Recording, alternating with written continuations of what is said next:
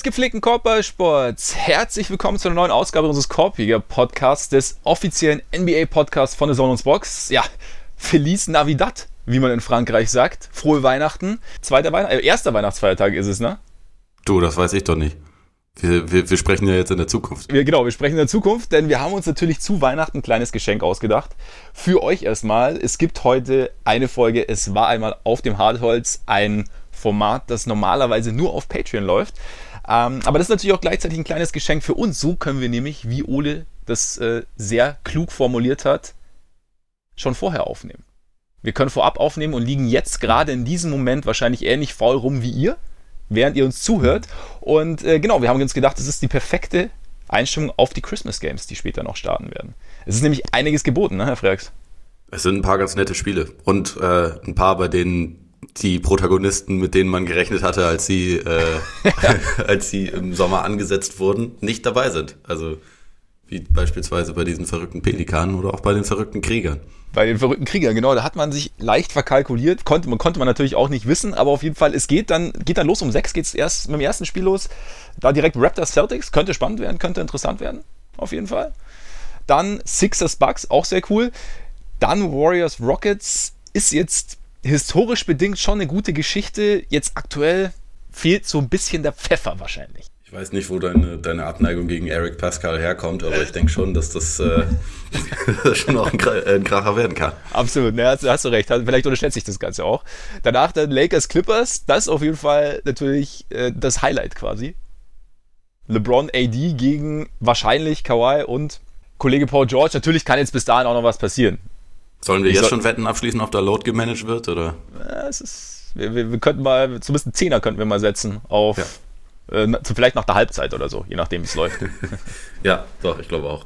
Genau, und dann äh, zum Abschluss dann Nuggets gegen Pelicans.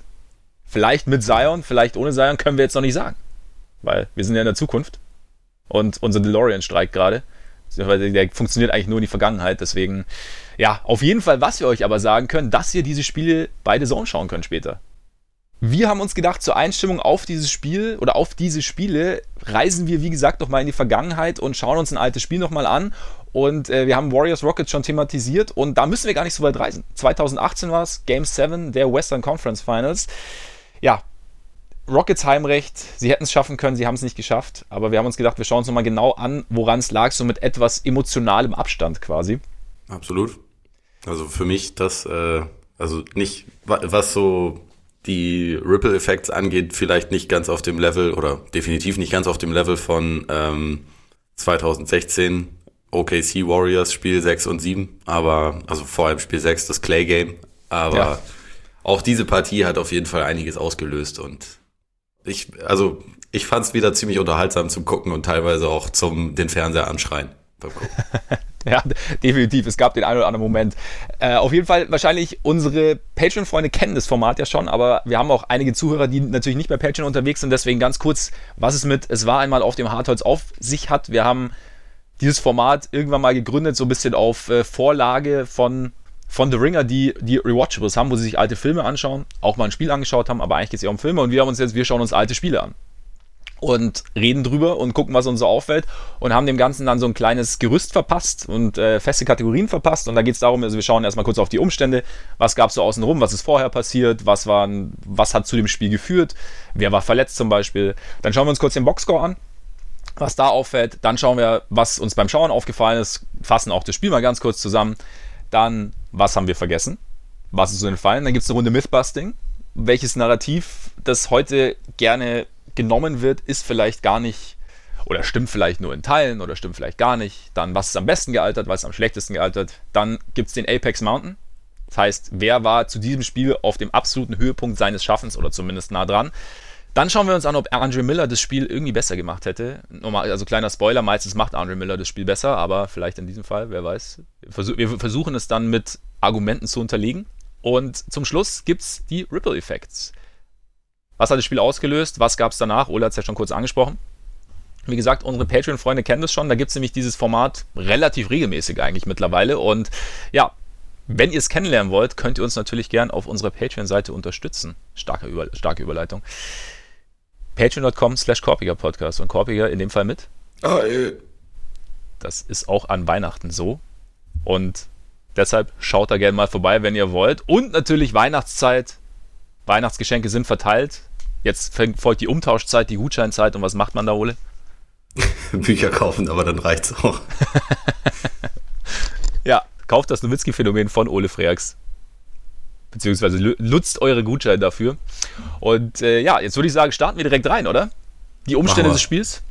Ja, die Umstände des Spiels. Die Rockets hatten ihre äh, 3-2-Führung bekommen, unter anderem durch Chris Paul oder zu einem relativ großen Teil durch, durch Chris Paul, der in den Spielen 4 und 5 eigentlich für, für Houston am Ende meistens der Chef war, also stärker als, als Harden überwiegend, der meistens halt in der ersten Halbzeit in der, äh, in der Serie ein bisschen präsenter war. Und Paul hat sich dann allerdings dabei bekanntlich am Oberschenkel verletzt, weshalb er dann fehlte für die letzten beiden Spiele, genau wie auf Warriors Seiten ja Andre Iguodala schon die ganze ja. Serie verpasst hat, was da manchmal so ein bisschen unter den Tisch fällt, weil gut, die Warriors hatten halt noch zehn andere Superstars und die Rockets hatten halt eigentlich zwei und einer war dann weg. Ähm, das war so ein bisschen das Problem. Ähm, und ja, Houston konnte sich, glaube ich, vorwerfen lassen, dass sie in Spiel 6 eigentlich quasi nicht angetreten sind. Also wo sie auch schon quasi die Chance hatten, also wenn auch in Golden State, äh, die Serie perfekt zu machen, aber da haben sie sich halt komplett abschlachten lassen mit, glaube 29 Punkten Unterschied. Mhm. Trotz auch einer 15 Punkte Führung während der ersten Halbzeit, wie sie sie auch in Spiel 7 dann haben sollten. Und ja, so kam es dann zu diesem Spiel 7 in heimischer Halle, weil Houston die beste Bilanz der Liga hatte in der Saison. Weil sie, es war, man wusste es zu dem Zeitpunkt noch nicht, aber es war ja die, die MVP-Saison von James Harden auch und ja, Golden State war dann quasi mit dem Rücken zur Wand, hatte aber natürlich einfach mit solchen Spielen dann ein bisschen mehr Erfahrung als das Rockets-Team, was da dann quasi noch übrig blieb. Ja, das stimmt. ich finde es ganz interessant, dass du es auch sagst, dass die Rockets irgendwie Spiel 6 so ein bisschen abgeschenkt äh, haben, weil es war ja, es gab ja auch damals dann so Stimmen, die gesagt haben, ja, sollen sie Harden schonen für ein Spiel 7, weil die Wahrscheinlichkeit in Oracle zu gewinnen jetzt nicht wahnsinnig hoch ist, wenn die Warriors im Rücken zur Wand sind. Ist tatsächlich irgendwie ein bisschen komisch. Also, dass du euch theoretisch eine Chance verstreichen lässt und es dann irgendwie so auf diesen, also wahrscheinlich, ich weiß nicht, ob die Rockets selber das dann so angegangen sind, aber so, dass es zumindest diese Stimmen gab, weil im Endeffekt lässt du es ja, ja, wie gesagt, du lässt eine Chance verstreichen und, und lässt es dann drauf ankommen, so auf diesen, auf den allerletzten Drücker, wo dir der Gegner dann eventuell irgendwie, ja, vielleicht doch überlegen ist. Ja, und wo sich vielleicht auch nochmal irgendwie so ein bisschen in den Rhythmus spielen kann, ne? Ja, also wie, genau. es ja in Spiel, Spiel 6 dann in der zweiten Halbzeit auch passiert ist. Ja, absolut, absolut. Und ja, ich meine, zu den Warriors vielleicht, also ich weiß nicht, ob du den, den, den hier diesen Book of Basketball 2.0 von Bill Simmons mit Steve Kerr gehört hast, dieses, das lange ja. Interview. Da hat der Kerr so ein bisschen, bisschen zugegeben, dass die erste Saison mit Durant, also die 16-17 Saison, da hatten sie Spaß, da war es irgendwie cool, so hat alles wunderbar funktioniert. Und in der Saison 17-18 war es etwas holpriger. Also hat dann teilweise so ein bisschen der, der Spaß gefehlt, hat Kerr gesagt. Und ja, es war halt so dieses, dieses Selbstverständnis der Warriors war ein bisschen kleiner. Ich meine, sie hatten natürlich, wie du sagst, diese, diese Superstars, sie hatten Cur äh, Curry, sie hatten halt Durant, Clay noch außenrum, Draymond Green und das war schon alles, also die, die, die Klasse war schon noch da, aber es war natürlich nicht mehr, es lief nicht mehr ganz so, ganz so reibungslos, ne? Ja, genau. Also das bezieht sich halt vor allem auch auf diese Serie, weil die Rockets, glaube ich, halt einfach mehr als jedes andere Team in dieser Zeit sich eine Saison lang zu 100% darauf vorbereitet haben, wie spielen wir, wenn wir gegen die Warriors ran müssen. Also die ja. hatten von Anfang an dieses Ziel, okay, wir wissen, das ist das Überteam, wir haben wahrscheinlich genau eine Chance, die zu besiegen. Also eine, einen Spielstil, den verinnerlichen wir komplett und hoffen, dass es dann funktioniert. Und es hätte fast funktioniert. Also weil sie, sie haben es, glaube ich, mehr geschafft als fast alle anderen Teams in dieser Ära, Durant so ein bisschen zum, zum Eigenbrötler in dieser Offense zu machen. Also mhm. Der halt irgendwie immer wieder so ein bisschen ausgebrochen ist. Und also von ihm, er war jetzt in diesem Spiel, was wir geguckt haben, sehr gut, aber er war vorher in der Serie halt teilweise eher schlecht. Also mhm. für seine Verhältnisse. Kam nicht so ins Spiel, wurde auch vor allem durch die, durch die Defense der, der ähm, Rockets so ein bisschen dazu gebracht, dass er halt relativ viel über Isolation gemacht hat und so. Und dadurch ist halt einfach diese, diese klassische Warriors Offense nie so richtig zum Tragen gekommen. Und das haben, glaube ich, die, die Rockets besser hinbekommen als alle anderen Teams, die ja in dieser, in dieser Durant-Ära gegen, gegen die Warriors gespielt haben. Also jetzt mal die, äh, die vergangenen Playoffs muss man da dann natürlich ein kleines Stück ausnehmen, weil er halt dann einfach zum großen Teil nicht dabei war. Und ja. da war es in der ersten Runde gegen die Clippers ja teilweise tatsächlich auch so. da war er nur einfach noch besser. Also, weil ja. die keinen, keinen Verteidiger vom Format beispielsweise Trevor Ariza hatten, der zwar in Spiel 7 einen katastrophalen Auftritt hingelegt hat, offensiv, aber der halt defensiv schon ein Faktor war. Mehr ja, als jetzt. Auch in Spiel 7 eigentlich. Ja. Also, das äh, auf jeden Fall Durant auch mehr nerven konnte als jetzt ein Patrick Beverly, der, wie wir neulich schon mal besprochen haben, zwar laute Aktionen hat und nervt, aber letztendlich halt doch vier Köpfe kleiner ist als Durant. So ist es, so ist es. Ja, und ich fand auch in, in Spiel 7 hat man, hat, ist diese Strategie am Anfang relativ gut aufgegangen. Irgendwann, ja. Äh, kommen wir ja dann gleich noch dazu, ist es dann so ein bisschen, ein bisschen gekippt. Aber ja, damit können wir vielleicht zum Boxscore kommen. Also wir haben ja letzte, während der letzten Patreon-Folge beschlossen, dass wir euch auch den, das Endergebnis nennen. Und da habe ich mir überlegt, das ist so als kleine, kleine, kleines Service am Rande, und da habe ich mir überlegt, das ist vielleicht für Boxscore so als Einstieg ganz gut. Ne? Das, ist, ja, das ist eine Idee. Ja, so die nackten Zahlen mal. 101-92 haben die Warriors am Ende gewonnen und ja, also ich finde, also klar, wir haben ja dieses, das große Thema dieses Spiels sind ja die Dreier, von denen die Rockets nicht wirklich viele getroffen haben.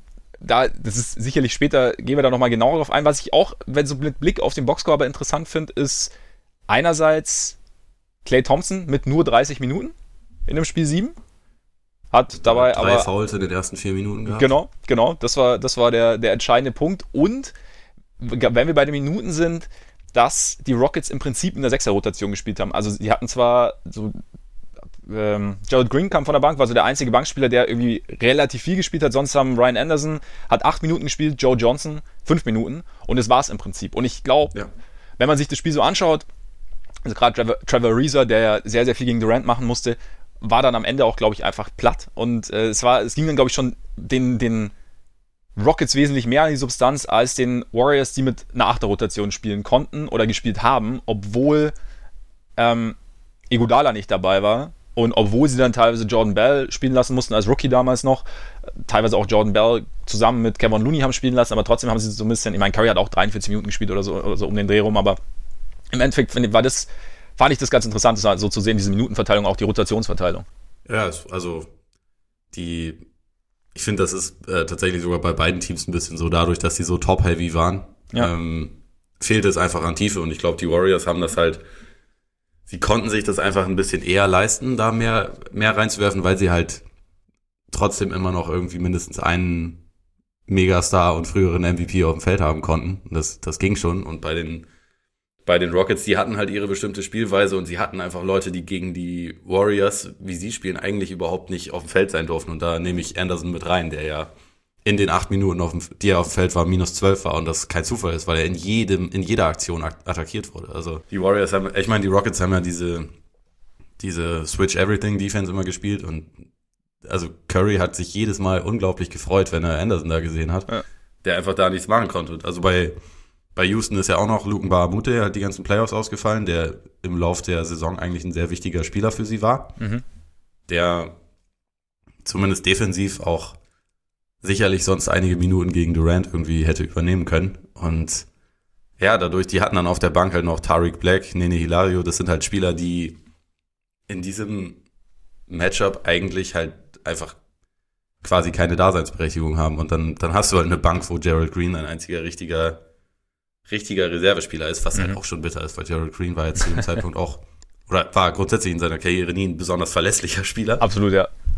Und die, die Warriors konnten sich das halt eher leisten, dann auch nochmal, zum Beispiel Nick Young hat ja auch 17 Minuten gespielt im Spiel, was man auch, also, was ich nicht mehr so auf dem Schirm hatte. Nee, ich auch nicht, ne. Sie haben da zumindest ein kleines bisschen mehr Spielraum noch gehabt. Übrigens, wenn wir schon beim Boxscore sind, laut Basketball Reference Nick Young mit einem Offensivrating von 300 in dem Spiel. das, das, wäre ganz gut. Ja, das wäre wär, wär eine solide Marke. Ja, absolut. Er war auch brutal, aber wenn, wenn er drauf war. Er hat einen Wurf genommen, einen ja. Dreier, der war drin. Also ja. Maschine. Ja. Aber vor allem lief halt alles andere ganz gut.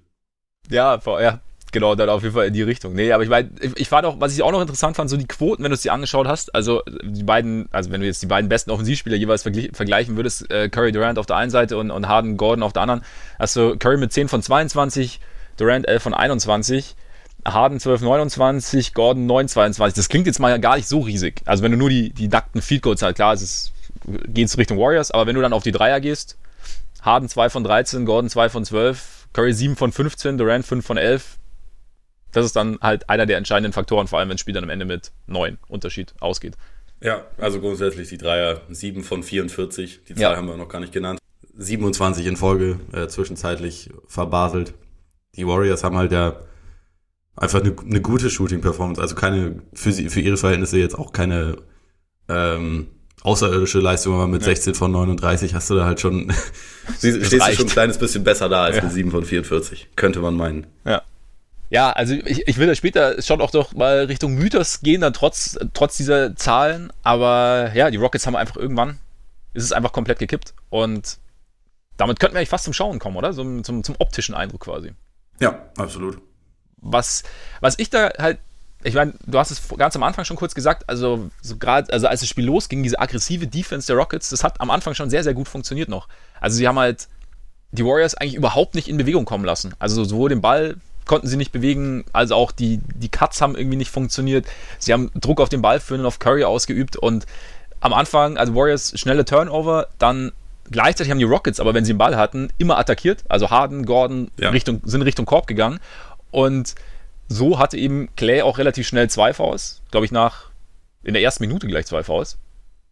Ist da dann noch drauf geblieben, hat gesagt, Coach, ich krieg das hin. Er bekam es nicht hin. Nach knapp vier Minuten hat er sein drittes Foul, dann musste er dann leider auf die Bank.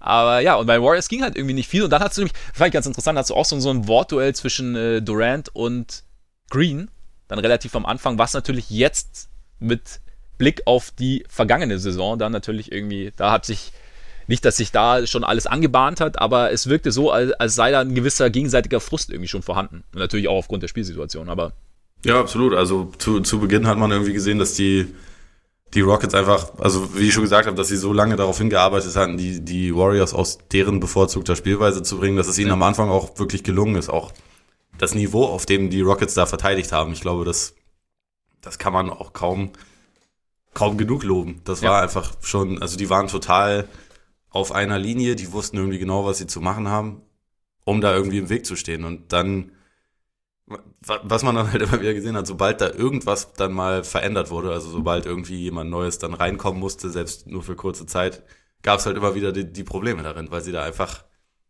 ähm, deutlich weniger hatten. Und klar, also bei Durant hast du halt gemerkt, dass so die, die Serie vorher schon nicht wirklich toll für ihn lief insgesamt. Und ja, das am Anfang wirkte er da wieder eher frustriert. Und dann Mhm.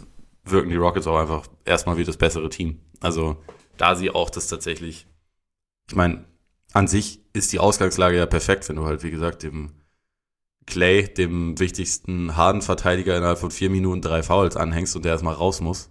An sich sollte man ja meinen, das ist dann auch die, die perfekte Grundlage, um das Spiel erstmal zu dominieren. Und ich meine, Mhm. sie waren ja in der ersten Halbzeit auch das bessere Team, aber was man ihnen dann auf jeden Fall natürlich vorwerfen muss, ist, dass sie es halt nicht, nicht deutlicher gemacht haben. Also sie, ich glaube, die höchste Führung waren mal 15 Punkte, ja. aber zur Pause waren halt die Warriors dann schon wieder ein bisschen näher dran. Ja, ich glaube, zur Pause waren es noch elf. Pause waren es elf, nachdem Ja. Gordon nochmal einen äh, Buzzerbeater-Korbleger reingelegt hat, wo man auch gesehen hat, da fehlte es teilweise einfach auch bei den Warriors in der ersten Halbzeit, finde ich, an Rim Protection. Also das haben sie in der zweiten Halbzeit viel besser hinbekommen, dass halt die Hilfe schneller kam, wenn Mhm. jemand in die Zone gegangen ist. Und dann irgendwann sind die Rockets natürlich auch viel zu sehr davon abgekommen. Also ich meine, die Warriors hatten zur Halbzeit glaube ich, selber auch nur 43 Punkte gemacht, was für sie ja auch ziemlich, ziemlich weit unter Normalform war. Und ja, ich, ich glaube, es war dann auch so ein bisschen, oder ich hatte dann so den Eindruck, es war dann so eine Mischung aus, die Warriors haben es besser gemacht, aber auch den Rockets. Also ich meine, wie du gesagt hast, jedes Mal, wenn jemand anders reinkam, hat das alles nicht mehr ganz so gut funktioniert. Und ich meine, dieses Energielevel hochzuhalten, das fordert natürlich, geht natürlich ziemlich an die Substanz dann irgendwann über 48 Minuten. Also sowohl was, was die Offensive angeht, so immer wieder zu attackieren. Und ich meine, wie gesagt, es hat am Anfang funktioniert und irgendwann sind sie dann eben so Richtung, wir nehmen Dreier und versuchen das halt irgendwie so, ja, quasi so über die Zeit zu bringen. Und es hat dann nicht mehr, nicht mehr so wahnsinnig gut funktioniert. Ich meine, Durant hat auch am Anfang auch ganz, äh, also er hat überhaupt keinen Rhythmus gehabt, ne? Also irgendwie dann zwischendrin sogar, glaube ich, drei Freiwürfe in Folge vergeben, was du bei ihm ja irgendwie nie siehst Nee, im Normalfall. Und ja, und, und, und Steve Kerr war auch leicht frustriert, so im, im Interview nach dem Encore-Interview nach, nach dem ersten Viertel, nur was war es? Äh, what of Das war das schlechteste Viertel, Ja. das wir je gespielt haben und wir sind trotzdem nur fünf Punkte hinten. Wenn Ja. wir uns zusammenreißen, kriegen wir es hin. Und Ja. ist er einfach wegmarschiert. Ja. Relativ witzig. Auf jeden Fall. Aber er hat es er hat's gut auf den Punkt gebracht eigentlich. Ja. Ja, Halbzeit, wie gesagt, Rockets 11 vorne. Und dann sind sie tatsächlich aber so ein bisschen, ja, sie sind halt irgendwie von dem weg, was funktioniert hat, gerade offensiv. Also, wie wir gesagt haben, also es war einfach weniger Drives, mehr, mehr Dreier genommen. Dabei, ich meine, der Dreier am Anfang ist noch solide gefallen und irgendwann ging es aber dann dahin und dann, und dann hat halt Curry auch seinen Rhythmus gefunden, ne? Ja, und ich, also ich, ich finde, bei Harden hast du schon Ende des zweiten Viertels langsam diese Tendenz gemerkt, dass es mhm. ihm irgendwie, dass er vielleicht nicht mehr so die, die Puste hatte oder die Not nicht mehr gesehen hat und dachte, okay, ich nehme jetzt Dreier oder vielleicht vielleicht noch besser, vielleicht werde ich dabei gefault. Mhm. Und ich meine, was ich tatsächlich vergessen hatte, dass während diesem 0 von 27 Lauf, er hat ja einen Dreier getroffen, wobei dann äh, ein Foul gegen, also das vierte Foul gegen Thompson gepfiffen wurde, es aber nicht als Shooting-Foul galt, obwohl es ein Wurf war, der auch drin war. Was, das hatte ich tatsächlich überhaupt ja. nicht mehr auf dem Schirm. Also eigentlich sind ja diese 0 von 27 deswegen ein kleines bisschen, ein kleines bisschen irreführend und das war, glaube ich, auch das war schon ein ziemlicher Killer für die Rockets, hatte ich das Gefühl. Also weil, weil sie halt irgendwann diese, ich meine, wir haben neulich in, in 15 Minutes or Less auch schon mal darüber gesprochen, dass die, dass die äh, Rockets so ein kleines bisschen äh, das All-Verfolgungswahn-Team der NBA sind. Ja. Und in dem, in dem Spiel gab es schon, finde ich, relativ viele Szenen, wo man auch sagen muss, das ist echt bitter für die gelaufen. Also, wo mhm. halt ein Call dann nicht kommt oder falsch kommt. Also in dem Fall war es halt einfach falsch, weil der Wurf war drin und das ist so ein Ding, was normalerweise immer als Shooting Foul gegeben wird. Und dann ist es halt ein äh, Four-Point-Play. Stattdessen haben sie dann, glaube ich, im, ähm, nach dem Einwurf irgendwie den Ball verloren und auf der Gegenseite haut Curry einen Dreier rein. Und das ist halt halt immer so ein sechs oder sogar sieben Punkte Swing und davon gab es halt im dritten Viertel dann etliche.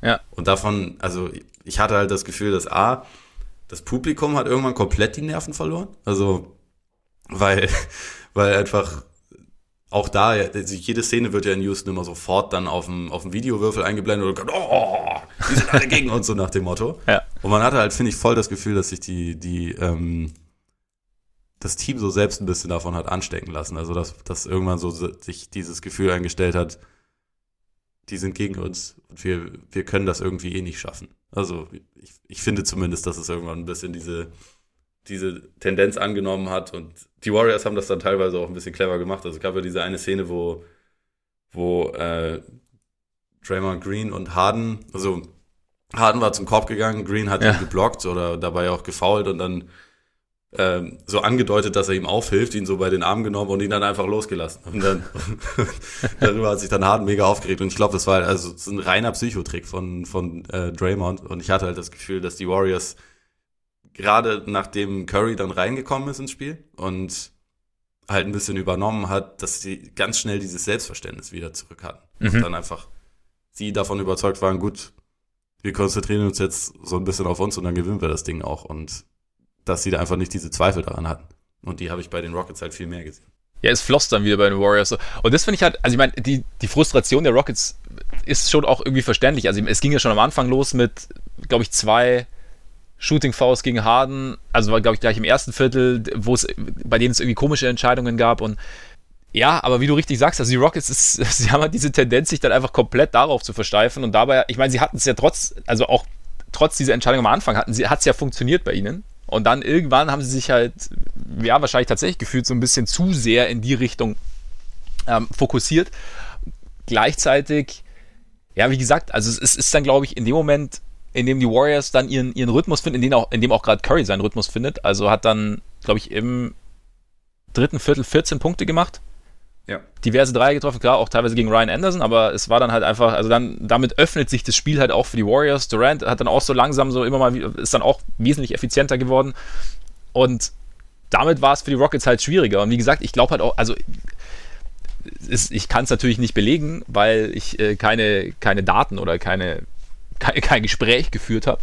Aber ich glaube halt schon, dass, dass dieses, dieses Energielevel einfach schwer hochzuhalten war. Und dann, klar, wenn dann, wenn die Warriors sich dann noch ein bisschen geschickter bewegen, ein bisschen automatischer bewegen, dann musst du nochmal einen Schritt machen und nochmal einen Schritt machen. Und das ist dann, gerade Reza dann mit seinen Dreiern, aber sie haben halt teilweise, sie haben halt teilweise dann auch echt wilde Dreier genommen. Also, wo sie dann irgendwie am Mann ein Dribbling und dann irgendwie versucht, halt so, so, so ein bisschen verzweiflungsmäßig, vielleicht fällt er ja.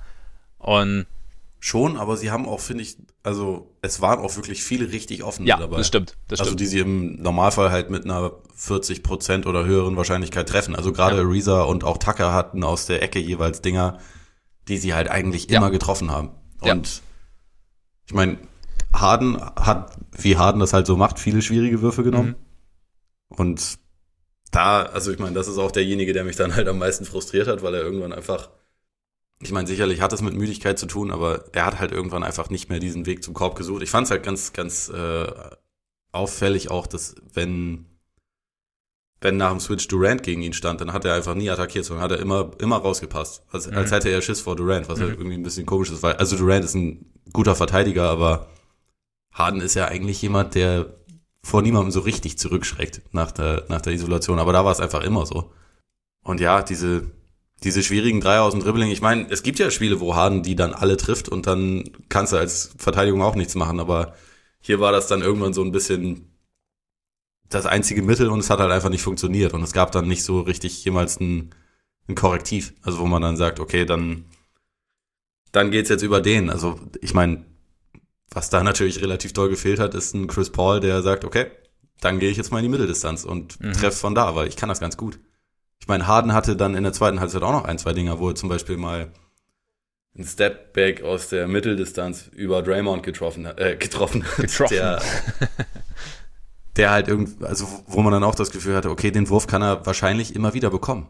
Warum macht mhm. er das nicht? Hat er halt nicht gemacht man hatte dann, finde ich, irgendwann das Gefühl, dass die Rockets da sehr mit sich selbst beschäftigt waren, während die Warriors das einfach dann im Endeffekt auch ja, mit einem, mit einem höheren Selbstverständnis erledigt haben. Äh, und halt gerade in der zweiten Halbzeit dann auch einfach wieder dieses Zusammenspiel, also zwischen Durant und Curry einfach mehr gefunden haben und mhm. dann einfach auch mehr Waffen hatten. Also, dass sie insgesamt das Team mit der höheren äh, Qualität waren, war ja eigentlich von Anfang an klar. Die Frage war immer, schaffen die Rockets das lange genug, sie davon abzubringen? diese Qualität auch wirklich auf, auf, aufs Parkett zu bringen. Und sie hätten es halt fast über diese ganze Serie hinbekommen. Hat noch nicht ganz gereicht.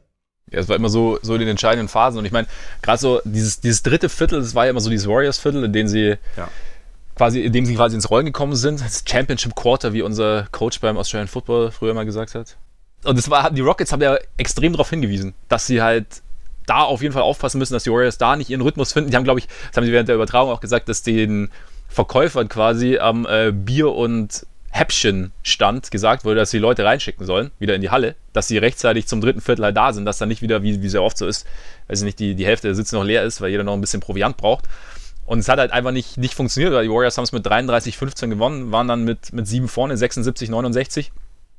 Und ja, das war dann im Endeffekt damit, also nicht damit, dass das Spiel damit entschieden gewesen wäre, aber es war halt einfach komplett gekippt. Dann hast du halt, da, was ich da halt auch wie du sagst, diese, diese höhere Qualität der Warriors, die sich in meinen Augen dann da auch wieder gespiegelt hat. Du hast halt, Curry war total heiß, aber du kannst dir trotzdem einfach leisten, ihm mal kurz zwei Minuten Pause zu geben, weil dann äh, hast du, dann lässt du halt alles über Durant laufen, der dann auch langsam seinen Rhythmus gefunden hat, der auch immer seinen Wurf los wird. Und das habe ich mir jetzt gerade gedacht bei Harden. Vielleicht ist halt auch dieses, ich meine, dieser Stepback funktioniert natürlich immer, aber wenn natürlich Durant da steht, funktioniert vielleicht nicht ganz so gut. Weißt du, wie ich meine? Dass, dass das Harden so ein bisschen, oder vielleicht ist es in Hardens Kopf, dass da halt dieser ja klar, die Arme sind noch mal ein bisschen länger. Ja. Dass, dass, es, dass er vielleicht da nicht immer so drüber fällt und dass er dann irgendwie, dass ihm dann vielleicht gefühlt irgendwie eine Komponente fehlt. Und dann, ja, es ist, es ist natürlich ein bisschen, bisschen schwer. Was ich so im letzten Viertel interessant fand, es ging schon so hin und her, aber ich hatte dann, ja, ich meine, sechs Minuten vor Schluss waren die Warriors mit zehn vorne. Also da sind schon wildere Sachen passiert in der NBA, als dass ein Team das nochmal gebogen hätte, also gerade ein Heimteam. Und ich hatte aber nie so das Gefühl selber, dass die Rockets nochmal kommen und ich hatte eben auch nicht das Gefühl, dass es in der Halle so ein Bewusstsein gibt, dass die Rockets ja. nochmal kommen können. Und ich hatte auch nicht das Gefühl, dass die Rockets selber das Bewusstsein haben, dass sie nochmal kommen können. Ich hatte, es war wirklich so, okay, verdammt, wir haben es versucht, aber irgendwie geht nicht. Ja, ich, ich, ich finde, sie wirkten nach diesem dritten Viertel irgendwie ein bisschen, ja, man, man würde es wahrscheinlich punch-drunk aus, äh, ausdrücken. Also dass sie halt einfach richtig angenockt waren und mhm. aus ihrem, aus ihrer eigenen Überzeugung so ein bisschen raus sind. Und ich glaube, dann, dann fehlte halt auch irgendwie, ich weiß nicht, ob dann Chris Paul derjenige gewesen wäre, weil der das in seiner Karriere ja tatsächlich auch nicht unbedingt, also da, da nicht unbedingt die höchste Erfolgsbilanz hat, was sowas angeht, aber es fehlte einfach jemand, der das dann irgendwie ausstrahlt und sagt, okay, wenn wir das hier jetzt ähm, vergeigen sollten, dann will ich mir zumindest nicht vorwerfen lassen, dass wir nicht alles versucht hätten. Und der dann beispielsweise immer wieder zum Korb geht, das irgendwie versucht da durchzukommen, weil also keine Ahnung, im, im letzten Viertel James Harden ein Freiwurf, ne? Das ist halt, mhm. er hat zwar auch nochmal zehn Punkte gemacht, fünf von sieben, das ist sehr gut. Also seine Pässe waren eine Katastrophe teilweise im letzten Viertel, also ja. teilweise richtig wilde Dinger, aber ansonsten, also er hat ja schon nochmal einiges versucht, aber es kam irgendwie zu spät und es kam nie mit der, mit diesem Selbstverständnis so, wir haben, wir sind immer noch gut genug und wir haben das immer noch irgendwie in der Hand, das vielleicht noch umzubiegen. Also das, das äh, habe ich da tatsächlich auch nicht gespürt. Deswegen fand ich es auch dann relativ lustig, dass irgendwie schon 30 Sekunden vor Schluss oder so bei einer Auszeit Durant und Curry sich so umarmt haben, so dass wir, ja, wir sind durch. Ja. da war das Spiel halt eigentlich vorne, noch ne? nicht, ja, da war das Spiel eigentlich noch nicht offiziell ja. entschieden, aber ja. es, also es, es wirkte dann für jeden schon komplett entschieden. Das war nämlich auch so ein Punkt, dass, also ich hatte auch bei den Warriors den Eindruck, dass, dass sie so für sich gemerkt haben, okay, wir haben es, also auch, also es gab ja auch, auch die Art und Weise, wie sie ihre Offense gelaufen sind. Also es war ja wirklich so, okay, wir, wir, wir melken halt die 24 Sekunden. Und wenn wir halt keinen los, Wurf loswerden, dann werden wir halt keinen Wurf los. Wenn wir einen schlechten Wurf loswerden, werden wir einen schlechten Wurf los, weil auf der anderen Seite so richtig gefährlich werden sie uns nicht. Und dann können wir noch mal, dann gab es selbst mal, ich weiß gar nicht, wer, wer, da zum Korb gezogen ist, ob es jetzt Gordon war oder, oder, oder Harden, aber da war dann auch gar nicht so die Gegenwehr da, einfach weil sie, glaube ich, die Warriors einfach nicht, nicht das Gefühl hatten, dass die Rockets ihnen nochmal gefährlich werden können. Und dann ist natürlich, ja das Spiel dann komplett verloren quasi, wenn selbst der Gegner sich denkt, ja, okay, Freunde, ma macht, was ihr wollt, das, das wird nichts mehr bei euch. Also dann war, war, war ein bisschen, dafür, dass es halt so, so, so extrem intensiv begonnen hat, war das Ende irgendwie skurril, fand ich. Ja, ja, das ist, ist ein guter Punkt, stimmt. Also die, die Intensität war ab einem gewissen Punkt, äh, Punkt einfach weg, weil es dann einfach wirkte, okay, die Warriors haben das schon entschieden. Ja. Und obwohl es halt eigentlich quasi, wie gesagt, nach allem, was man so basketballmäßig gesehen hat, einfach rein rechnerisch und auch so vom, vom Spiel her oder beziehungsweise vom reinen Ergebnis her überhaupt nicht entschieden war. Also ja. es hätte noch genug, genügend Möglichkeiten gegeben. Was hattest du, was hattest du vergessen? Also tatsächlich, dass, dass Harden diesen Dreier getroffen hat. Mhm. Ähm, der, also wie gesagt, ich, ich verstehe nicht wirklich, was das, äh, warum, warum man das dann so pfeift. In, in dem Fall äh, bin ich meinen, meinen geliebten Verschwörungstheoretikern in Houston dann auch nicht böse, dass sie das Spiel Überprüfung unterzogen haben. Nee, also da bin ich ihnen natürlich schon böse, aber.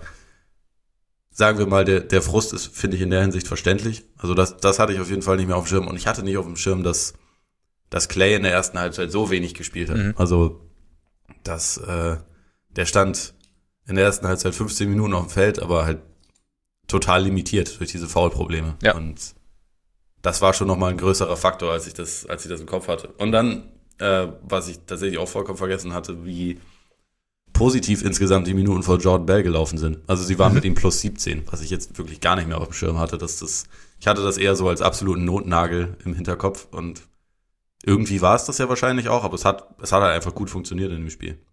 Ja, damals waren die Cash Considerations noch ein ziemlicher Witz, einfach weil man gedacht hat, okay, der Rookie, der steht jetzt in Western Conference Finals und stimmt, ich meine, er hat Energie gebracht. Es war, da nicht, es war natürlich nicht alles perfekt, aber er hat, er war zumindest so, dass man ihn auch mal kurz gegen, nach einem Switch gegen Harden stellen konnte, auch wenn er natürlich da dann nicht immer perfekt aussah, aber er hatte, er war jetzt keine Fahnenstange für Harden und ja. Nee, stimmt. Und sie haben ja teilweise dann auch, das hatte ich mir auch vergessen, dass sie mit Looney und Bell gespielt haben, äh, gleichzeitig. Und genau, die, die Clay-Geschichte, was ich halt, was ich da ganz interessant fand, dass er ja eben dieses dritte Foul hatte und man eigentlich so gedacht hat, okay, er, vielleicht, vielleicht ist die Halbzeit jetzt gelaufen für ihn, aber er war direkt zweites Viertel, stand wieder, wieder drauf, aber natürlich ist dann defensiv, geht dann nicht mehr viel. Und ich hatte auch nicht mehr so auf dem Schirm, dass das ja eigentlich, dass ihn eigentlich über weite Strecken so der ersten Halbzeit sowohl Iguodala als auch Clay gefehlt haben, auch wenn Clay irgendwie da war und natürlich auch, aus, auch selbst verschuldet quasi gefehlt hat, weil die Fouls waren Fouls, soweit ich mich gerade erinnern kann. Aber ja, und ja, ich hatte auch vergessen, dass Joe Johnson bei Rockets damals. das hatte ich auch noch aufgeschrieben. Dabei war. Und dass er tatsächlich der zweite Spieler war, der von der Bank kam. Irgendwie auch bisschen, bisschen verheerend. Also spricht halt für das äh, angesprochene Thema Tiefe. Also ich finde, ja. das ist auch was, was man irgendwie grundsätzlich ähm, bei den Rockets, auch äh, was das jetzt angeht, so die, die Ausrichtung, was man da so ein bisschen in Frage stellen kann, ob es halt wirklich so richtig clever ist, wenn man sagt, okay, wir, wir setzen darauf, dass wir in der Spitze mega gut besetzt sind, aber die Tiefe ist uns scheißegal, weil mhm. das wird schon irgendwie laufen und unser Coach spielt eh am liebsten nur mit sechs Leuten. Also, ich meine, natürlich sind da in dem Fall zwei wichtige Leute ausgefallen, aber dann hätte wahrscheinlich Gerald Green keine Minute gespielt, sondern hätten, dann hätten sie wahrscheinlich einfach zu sieb gespielt mit Chris Paul und, und, äh, und im Bahamute. Also, wenn ja. sie sich hätten aussuchen können. Und es ist halt, also, ich meine, du musst es irgendwie machen, wenn du halt diese, diese Superstars mit den riesen Verträgen dir irgendwie ins Team holst, dann ist es halt einfach die Natur der Sache, dass Tiefe schwieriger herzustellen ist, aber das ist halt schon echt immer arg dünn. Und das ist ja in Houston auch einfach seit Jahren meistens der Fall, dass es arg dünn ist. Und weiß nicht, auf Dauer ist das dann, bist du halt anfällig dafür, dass deine Leistungsträger, die du hast, auch mal kalt werden, auch zu einem eher ungünstigen Zeitpunkt, wie in dem Fall. Und dann gibt es Probleme. Also weil halt einfach auch keiner da ist, der es irgendwie kompensieren kann. Auch niemand, der noch auf der Bank sitzt, den du halt reinsetzen, äh, reinwerfen kannst und die Überzeugung hast, okay, der kommt auch mit unserer Switch Everything Defense gegen diese, gegen diesen Gegner klar. Mhm. Und dann hast du einen Ariza, der 0 von 12 trifft in dem Spiel, 0 von 9 von der Dreierlinie. und der ja defensiv trotzdem überwiegend einen guten Job gemacht hat, aber das ist halt dann eigentlich nicht zu kompensieren, wenn du halt von der Bank dann nichts mehr hast. Nee, vor allem auch, wenn du, wenn du quasi das auf zwei Superstars aufbaust, von denen einer ja wissentlich verletzungsanfällig ist. Also ja. du kannst ja nicht immer davon ausgehen, dass Chris Paul eben, oder du konntest nicht immer davon ausgehen, dass Chris Paul wirklich über eine komplette Serie gehen kann, über eine Siebenspielserie. Also, oder beziehungsweise du musstest eigentlich immer damit rechnen, dass eventuell mal sowas passiert, wie eben diese Oberschenkelverletzung. Und dann, ja, also wenn du natürlich wie die Warriors aufgestellt bist, mit im Prinzip vier Superstars, dann kannst du es ist einfacher, so top-heavy zu sein, als wenn du zwei hast, von denen einer immer mal wieder ausfällt. Ja. Und das, das ist, natürlich, ist natürlich schon so ein Punkt. Und ich will auch gar nicht, ich will das auch gar nicht zu, zu Houston kritisch machen, weil nee, sie waren in dieser, in dieser Zeit das einzige Team, was überhaupt den Kampf aufgenommen hat. Ja. Und sie hätten in den allermeisten Jahren hätten sie mit dem Team den Titel geholt. Also das, das muss man ihnen, finde ich, auch zugute halten. Und deswegen ist das für mich auch so ein quasi critically acclaimed Team, was mhm. äh, dann vielleicht, also sicherlich nicht so beliebt ist wie die Steve Nash Suns damals oder so beispielsweise oder die, die Chris Webber Kings, aber die halt auch einfach einen Titel verdient gehabt hätten, weil sie, das war ja schon einfach ein überragendes Team, muss man schon sagen. Und ja. in, weiß ich nicht, wahrscheinlich 18 von 20 Jahren in der NBA gewinnen sie damit wahrscheinlich den Titel. Aber da gab's halt dieses eine Team, was im Endeffekt einfach unfair zusammengestellt. Also selbst Steve Kerr hat ja das ja in diesem äh, Podcast mit Bill Simmons, den du angesprochen hast, hat er, glaube ich, wortwörtlich gesagt, dass das irgendwie einfach zu viel war. Also, und es ist halt einfach so. Ja, also es ist tatsächlich den, den Rockets sehr, sehr hoch anzurechnen, dass sie eben nicht, nicht vor vornherein gesagt haben, ja, wird eh nix, wir warten einfach ab, bis, bis es vorbei ist, bis das Gewitter vorübergezogen ist und dann, und dann fangen wir wieder an, sondern dass sie gesagt haben, okay, wir, wir überlegen uns was, was aus in, unserer, in unseren Augen funktionieren könnte und versuchen es einfach. Und sie sind echt sehr, sehr nah reingekommen, von daher genau ist so eine, so eine Kritik, es ist keine, keine zwingende Kritik, sondern es ist halt nur was, was, was halt auffällt irgendwie. Mythbusting? Sind wir, sind wir bereit? Äh, ja, doch, sind wir. Okay. Leg los.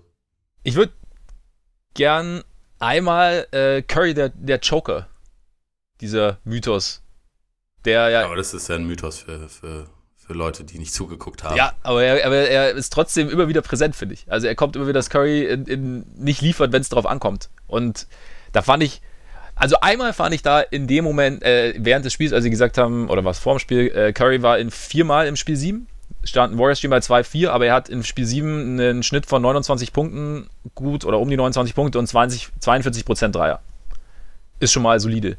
Und ich meine, in ja. dem Spiel wenn du jetzt in dem Spiel, wenn du es dir nur phasenweise angeschaut hast und die falsche Phase erwischt hättest, hättest du natürlich auch sagen können, ja, Curry, wieder nichts gemacht, weil er hat halbwegs langsam angefangen. Also ich finde jetzt nicht, nicht zwingend schlecht, aber er hat es eher, er hat es erstmal so ein bisschen auf sich zukommen lassen, fand ich. Hat so ein bisschen versucht, ein bisschen Playmaking zu machen. Natürlich haben die Rockets da auch extrem gut Druck auf ihn ausgeübt, fand ich, haben ihn teilweise gedoppelt. PJ Tucker irgendwie zweimal direkt, also gestealt im 1 gegen 1 und hat es sehr, sehr gut gemacht, aber Curry ist halt dann komplett aufgetaut, als es dann drauf ankam, als die Warriors zur Halbzeit zurücklagen, als sie dann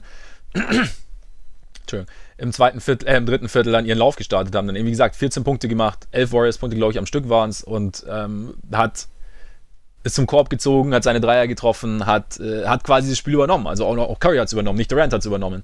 Hat äh, mit Kontakt abgeschlossen am Ring. Und das war halt genauso das, was du dir eigentlich von einem, ja, von deinem Leader irgendwie erwartest. Und ich würde mich ich finde einfach, Curry ich würde mir wünschen, dass diese, also Curry bekommt auf jeden Fall Respekt gezollt, aber ich würde mir wünschen, dass diese, diese Abers bei ihm einfach mal ein bisschen kleiner werden. Ja, ich meine, letztendlich ist das halt so ein Ding, ist das, was die Leute da, glaube ich, vor Augen haben, wenn sie von diesem Joker-Käse reden, ist halt 2016, wo halt einfach die letzten Spiele gegen die Cavs nicht, nicht toll waren von ihm. Wo natürlich auch irgendwie aus Warriors-Kreisen dann immer kam, ja, der ist auch nicht bei 100 Prozent. Er selbst hat das ja nie so richtig gesagt, aber, also, keine Ahnung, man hat es ihm schon angemerkt, aber ist auch egal. Er hat gespielt und dann gibt es ja. quasi keine Entschuldigung und das war halt einfach nicht gut. Und wobei, das, ganz kurz, ja. wobei, ich finde aber dieses, für dieses Argument ist, also er hat gespielt und es gibt quasi keine Entschuldigung, finde ich eigentlich, also es soll jetzt, soll jetzt nicht als Ausrede erhalten, ich weiß nicht, äh, der, der kleine C hat gezwickt, aber ich meine, de facto, wenn du angeschlagen spielst, wenn du irgendwo Schmerzen hast, natürlich spielst du dann und natürlich hast du dann irgendwie einen, oder darf man auch einen gewissen Anspruch anlegen, aber es ist ja trotzdem so, dass du auf dem Feld stehst und nicht das bringen kannst, was du normalerweise bringst. Also und klar, in den, spätestens in den Finals zwickt es bei jedem irgendwo, aber das war ja die Saison, wo er sich am Knie verletzt hatte während der Playoffs, oder? War das das? Oder was sagt äh, Knöchel? Ich dachte, am Knöchel hat er gegen Knöchel Portland noch ein paar Spiele dann aussetzen müssen. Genau. Aber also ich finde schon, dass es nicht so ist, okay, mein Gott, egal wie er spielt, aber ich finde schon, dass es, dass es, dass es so ein, so ein Häkchen, finde ich, an die Sache setzt oder so ein Sternchen hinsetzt und man sagt, okay, also war nicht ganz, wenn es so ist, also nicht, dass es jetzt aber so war. Aber zu meiner, find, zu meiner Zeit haben die, haben die äh, Spieler noch auf die Zähne gebissen und waren echte Männer. Ja, das stimmt. Das ist aber heute nicht mehr so. Den Maßstab kannst du nicht mehr anlegen. ja, nee, aber also worauf ich eigentlich, eigentlich hinaus wollte, weil ich finde, jeder, jeder Super-Duper-Star hat auch das Recht, mal ein paar Spiele zu haben, die nicht so geil sind, auch wenn sie zu einem wichtigen Zeitpunkt kommen. Und, ähm, jeder hatte sie schon. Ja, jeder. LeBron, ich meine, LeBron wird das ja auch immer wieder vorgeworfen und er ist, ja. es gibt Leute, die immer noch denken, das ist ein Joker wegen 2011, wo er eine richtig beschissene Serie gespielt hat. Ähm, und ich die man ihm vorwerfen kann, wo er sich nicht getraut hat, gegen JJ Barrea aufzuposten, was auch schwierig ja. ist. Also würde ich mich auch nicht trauen. Barrea ist nämlich ein Kraftwürfel. Ja. Der, der, der, der so eine, das war so eine kleine der Ratte. Ja.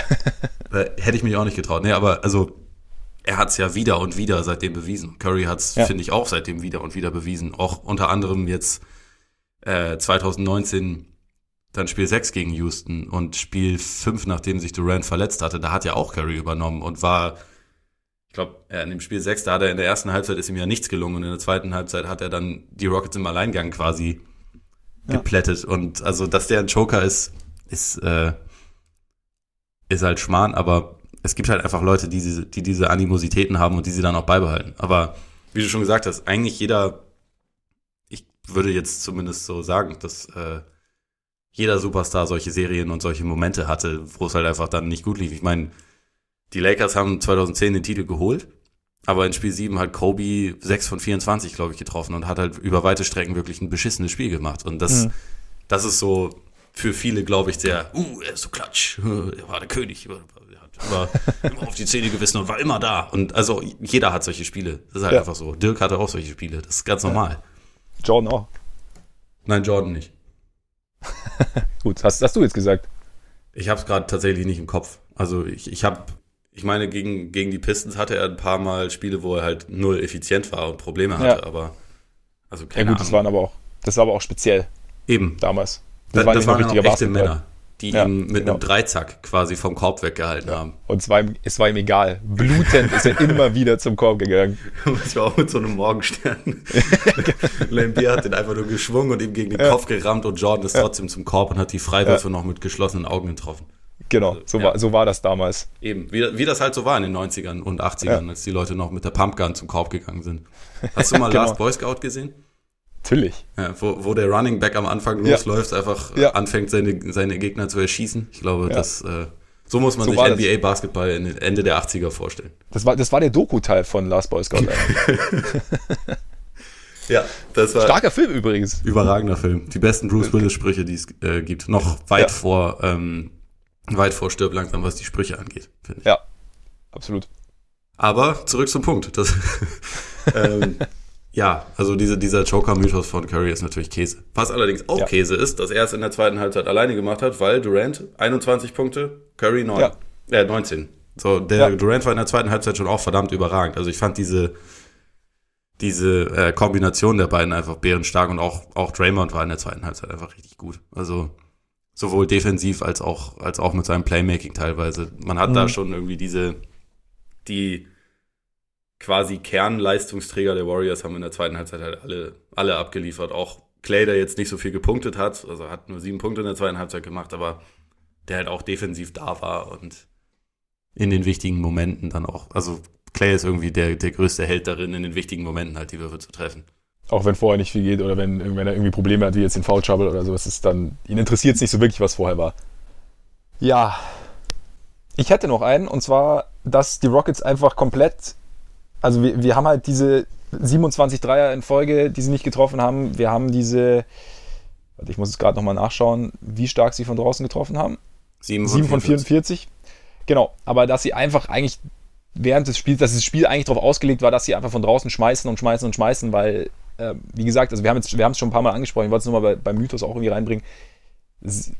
Am Anfang war, glaube ich, so, sollte eine gewisse Balance da sein und, es, und sie sollte, wenn sie kippt, eher Richtung Drive kippen, also Richtung Attackieren. Äh, wie gesagt, Harden, Gordon, dann irgendwie mal ein Pick and Roll mit Capella. Dann sind am Anfang auch die Dreier gefallen. Also sie standen am Anfang bei 5 von 8. Sie haben, äh, ich glaube, Gordon hat einen von ganz weit draußen getroffen. Es gab dann irgendwie auch eine Phase, in der es tatsächlich dann auch das funktionierte, was ja eigentlich im, in der Traumvorstellung der Rockets klappen sollte, nämlich dass sie sich halt, dass sie Dreier gegen Zweier tauschen, also sie treffen von draußen, der Gegner macht nur zwei, wo sie dann davon ziehen konnten. Harden hat gut begonnen mit 14 Punkten, 4 von 6. Also es hat eigentlich so dieses, ja, die Rockets haben halt irgendwie versucht von draußen, also irgendwann klar, es ist dann irgendwann gekippt und es ist dann irgendwie, wie gesagt, ich glaube, da gab es halt unterschiedliche Faktoren. Also einerseits hat es bei den Warriors besser funktioniert, andererseits, ja, haben sie vielleicht dann auch so ein bisschen, war dann so den in Anführungszeichen einfachen Weg dann gesucht, einfach auch aufgrund der vielleicht einer gewissen Müdigkeit oder was irgendwie, aber dieses, die Rockets wollten einfach nur ballern und hat halt nicht funktioniert, finde ich, ist, ist, wenn man ein Spiel sieht, nicht haltbar. Nee, finde ich auch nicht. Also ja. äh, gerade in den ersten Minuten haben sie, finde ich, also war die, die Verteilung von wir gehen zum Korb oder wir werfen von draußen war eigentlich ziemlich perfekt. Also ja.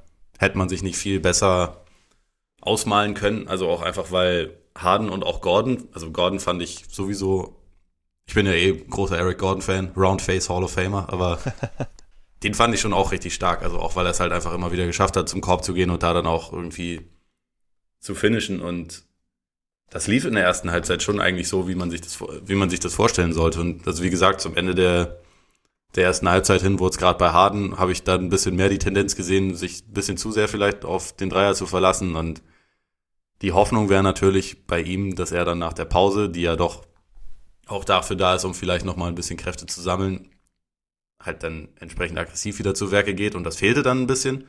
Aber die Warriors haben es halt auch einfach besser geschafft, dann, wenn wenn der Drive kam, so ein bisschen eine Mauer aufzubauen innerhalb der, innerhalb mhm. der Zone. Und dann ist es ja das richtige Play rauszupassen auf einen offenen Schützen. Davon, also genau damit haben die Rockets in der Saison das beste Offensivrating aller Zeiten, glaube ich, hingelegt, wenn ich das richtig im Kopf habe. Und das ist ja dann, man kann ja dann nicht unbedingt sagen, das ist jetzt total falsch. Und wenn da dann ein Ariza in der Ecke steht, der in der Saison irgendwie, was hat er getroffen? 38 Prozent? Moment, ich guck mal kurz nach damit wir hier jetzt keine, keine Fake News verbreiten. Wir sind ja hier nicht die.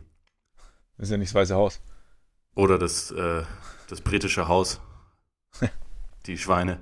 Ähm, ja, okay, Ariza hat in der Saison 37% seiner Dreier getroffen. Das ist ja dann das richtige Play eigentlich da ja. rauszupassen. Und also, habe ich ja schon gesagt, dass da bei, bei Harden ein paar, paar sehr ungenaue Pässe in der zweiten Halbzeit dazu also die halt einfach abgefangen wurden, aber in, im Prinzip, im Prinzip war das ja ich weiß nicht, man kann da nicht unbedingt sagen, das war jetzt total falsch. Mhm. Und es ist dann schon krass, dass halt diese Würfe nicht fallen. Und also sie haben sicherlich auch ein paar wilde Dreier genommen, wie du auch schon angesprochen hast, aber es waren wirklich viele dabei, die sie halt treffen können und die nicht, die jetzt nicht irgendwie total falsch waren, aber die halt einfach nicht reinfallen wollten. Und dann bist du halt irgendwann auch, kommst du an einen Punkt, wo es, wo, wo vielleicht auch diese Philosophie, die dich so weit getragen hat, so ein bisschen ins, ins Wanken gerät. Ja, was, ja gut, es, es, es funktioniert dann einfach nicht mehr und dann denkst du so, okay, es, mu es muss ja oder versuchst es und dann ja, kommt halt die gern genommene Verkrampfung vielleicht auch ein bisschen dazu und dann funktioniert es erst recht nicht und dann ja, bist du halt an einem Punkt, wo du eben, wie du auch vorher gesagt hast, wo vielleicht so ein Chris Paul, der dann mal einfach so ein bisschen in die Mitteldistanz gehen kann und vielleicht werfen kann, dann durchaus helfen könnte, der jetzt aber nicht da war. Ja, der vielleicht äh, auch einfach ja. so ein bisschen Ruhe nochmal reingebracht hätte. Ja, genau. Halt auch komplett gefehlt. Ja, dann sag mir doch mal, was für dich gut gealtert ist. Ganz wichtig auf jeden Fall. wie Clay nach jedem Pfiff, den er nicht gut findet, so weggeht, so ein halbes Grinsen hat, den Kopf dabei schüttelt und immer so. Also ja. der hat dabei immer genau den gleichen Gesichtsausdruck. Ja. Ich glaube, alle, die über die letzten Jahre die Warriors gesehen haben, wissen jetzt gerade ganz genau, was ich meine, auch wenn keine Bilder, aber es sieht immer genau gleich aus. Der geht dann so weg. Manchmal gehen die Arme noch so ein kleines bisschen hoch und er guckt halt so. das ist herrlich, weil es einfach immer, immer genau gleich ist. Deswegen, ja. also das, das, das, das äh, wollte ich da auf jeden Fall einmal, einmal genannt haben. Ja, finde ich gut, finde ich gut. Ich hätte doch, äh, ich hätte Sean Livingstons Turnaround Jumper, den hat er zwar jetzt nicht so oft angebracht in dem Spiel, aber ich glaube, den könnte ich mir selbst noch mit äh, einem, wenn ich mit 85 noch einen schlechten Tag habe und mir den Turnaround Jumper anschaue, ich glaube, dann ging es mir ein bisschen besser. Ja, auf jeden Fall. Ein, ein absoluter Klassiker. Dazu für dich Currys Give and Goes in Anführungszeichen. Also wenn, wenn Curry dribbelt, den Ball abgibt, irgendwie drei Pirouetten dreht und auf einmal wieder in der Ecke auftaucht und dann Dreier trifft, könnte ich mir auch ewig anschauen. Ja, den, ihm den Ball, also da, da gab es dieses eine Play mit Jordan Bell zum Beispiel, wo er halt in die Ecke ja. rennt, Jordan Bell den Ball gibt, der lässt ihn durch die eigenen Beine nach hinten tropfen, da ist halt dann ja. wieder Curry und wirft ihn rein und das, das, das ist schon, also das, das schaue ich mir tatsächlich auch immer wieder verdammt gerne an, weil ja. das, es ist irgendwie simpel, aber dadurch, dass Curry halt auch einfach schnell ist und immer in Bewegung ist und schwer zu verteidigen ist in der Hinsicht, die, da entstehen immer wieder so viele einfache Punkte für die Warriors. Finde ich auch ganz cool. Ich glaube, sie haben es sogar, haben es nicht sogar zweimal gemacht und einmal war es dann ein leicht, leichter Moving Screen von, von Bell, der nicht gepfiffen wurde. Es waren einige Male ziemliche Moving Screens, also die gehören auch dazu. Ja. Also einmal, einmal hat Bell seinen Verteidiger, ich weiß gerade gar nicht mehr, wer es war, eventuell war es sogar Harden fast auf den, auf den Rücken genommen. ja, doch, das war, das war genau das, was ich meinte. Ja, so genau. ein bisschen durch die Gegend geschoben. Ja. Das, äh, ja. das kommt auf jeden Fall auch in den, in den Verschwörungsreport der, der, äh, der Rockets Definitiv mit rein, glaube ich. Ganz, ähm, rot angestrichen. Was außerdem, finde ich, gut gealtert ist, die, die Leistung von Eric Gordon, der, finde ich, einfach diese, also in der, in der ersten Halbzeit die Rolle der Second Banana, also quasi eigentlich die Chris Paul-Rolle ziemlich perfekt gespielt hat.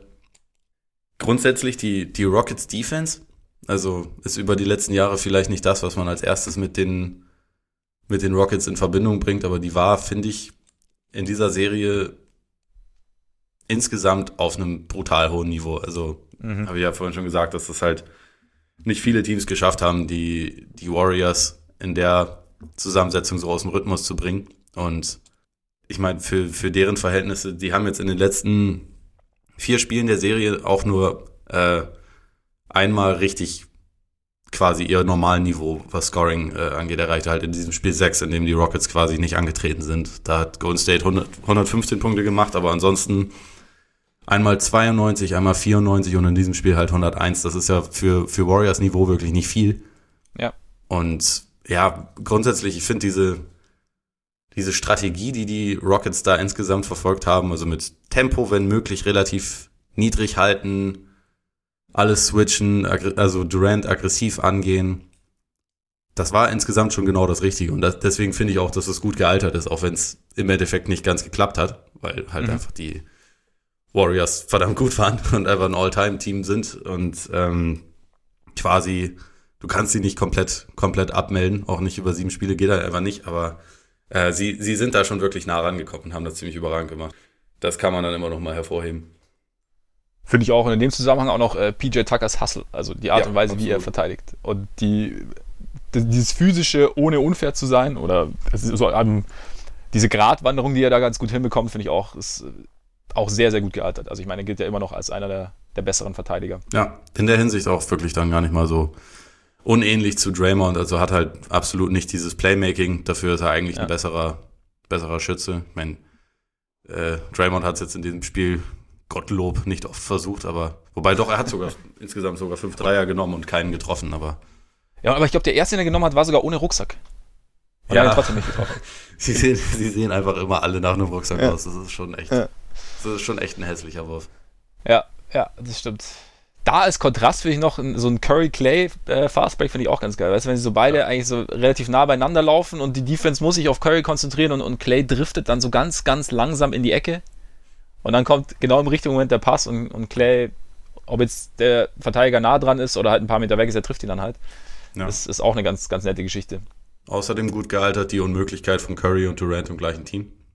Finde ich. Also ja weil das ja. in der zweiten Halbzeit schon einfach nochmal sehr eindrucksvoll war, wie einfach beide zum gleichen Zeitpunkt dann ihren Rhythmus gefunden haben und einfach, mhm. ja, man da nicht wirklich viel gegen sie machen konnte. Ja, doch, weil da ist auch, Durant kriegt halt einfach immer einen Wurf los, ne? Ja. Also wenn der halt auch auf acht Metern Höhe irgendwie losgelassen wird, da kannst du halt als Verteidiger nicht, nicht viel machen. Das ist und das da, Problem, ja. Ja. Schlecht gealtert. Clays Ballhandling. Wie er einmal versucht zu dribbeln und PJ Tucker ja. den Ball einfach wegnimmt. Ja. Also, ich finde ich find zwar Clay, also du weißt, du weißt, wie sehr ich ihn liebe, aber er ist, ja. ist schon in der Hinsicht. Auch ein Schutzheiliger dieses Podcasts. Eben. Aber es ist in der Hinsicht ja. schon echt lustig, dass der so eine Grundfähigkeit des Basketballs einfach gar nicht beherrscht. Er braucht sie ja auch nicht. Er kann noch 60 Punkte machen, ohne zu dribbeln. Ja, in dem Team braucht, braucht er es nicht. Bin, bin ja. mal gespannt, ob das, wobei ich meine, äh, wenn er dann wieder da ist, nächstes Jahr wird es ja wieder ein sehr gutes Team sein, also auch wo ja. Playmaking von anderen kommt. Von daher ist das für ihn schon auch eine ganz gute Situation, aber es ist halt irgendwie bei Clay grundsätzlich, finde ich, die, die spannendste Frage, wie er aussehen würde, wenn er sein Team hätte, sozusagen. Mhm. Weil Lead Ballhändler geht definitiv nicht.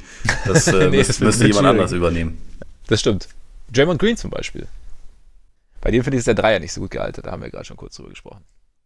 Und zwar auch, also weil du das Spiel so gesehen hast, also man sieht es ja immer wieder, aber die Rockets, also auch wenn er ihn nimmt, aber die Rockets können halt immer so ein kleines, konnten immer so ein kleines Stück irgendwie absinken und damit hat er halt das Feld schon mal ein bisschen enger gemacht. Ja, sie haben ihn teilweise, also in der ersten Halbzeit, als sie noch alles quasi richtig gemacht haben, haben sie ihn gar nicht verteidigt. Ja, genau, oder so, genau. Also das ist halt natürlich der Extremfall, aber selbst dann irgendwie, also es war immer, ja, du hast halt einfach einen, den du komplett offen stehen lässt. Das ist halt nicht, nicht so optimal gegangen. Ja, ist schon, ist schon echt verrückt, also wenn man sich so seine Karriere anguckt, in dieser 15-16er Saison, ähm, wo sie halt ihren Rekord aufgestellt haben mit, mit 73 Siegen. Da hat er 39 Prozent seiner Dreier getroffen, was ja wirklich gut ist.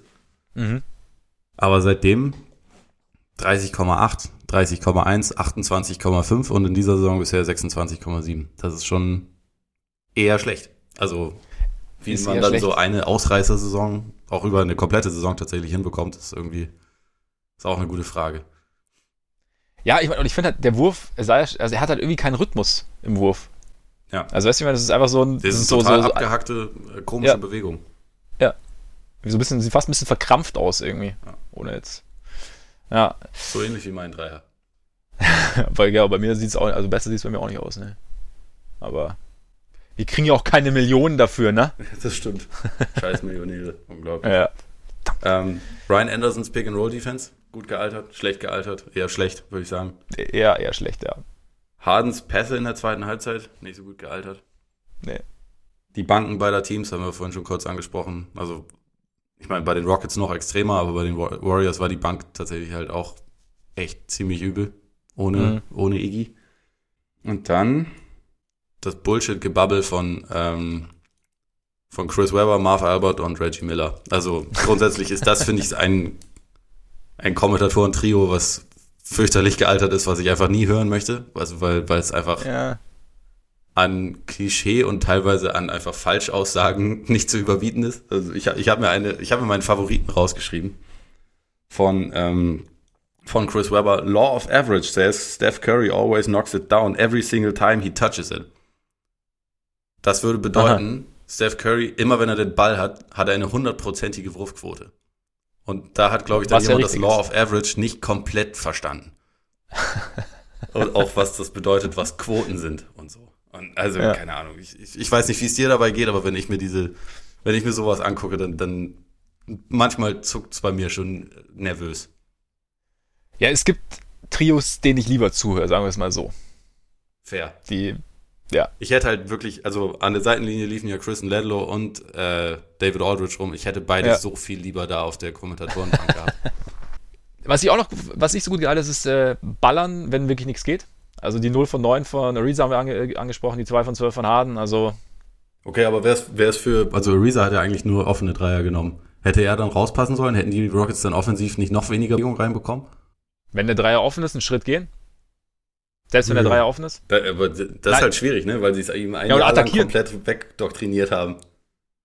Ja, aber das ist, glaube ich, aber das ist genauso so eine Konditionierung. Ich weiß nicht, ob das, ob das halt die beste Idee ist. Ich meine, wenn du merkst, dass es halt einfach nicht funktioniert, dann, also, sag mal, ich finde bei einem Harden oder bei einem jemandem, bei einem Superstar finde ich noch eher, dass er sagen kann, hey, ich bleibe irgendwie dabei und äh, mein Wurf fällt irgendwann, also Kobe-Mentality und so oder Mama-Mentality.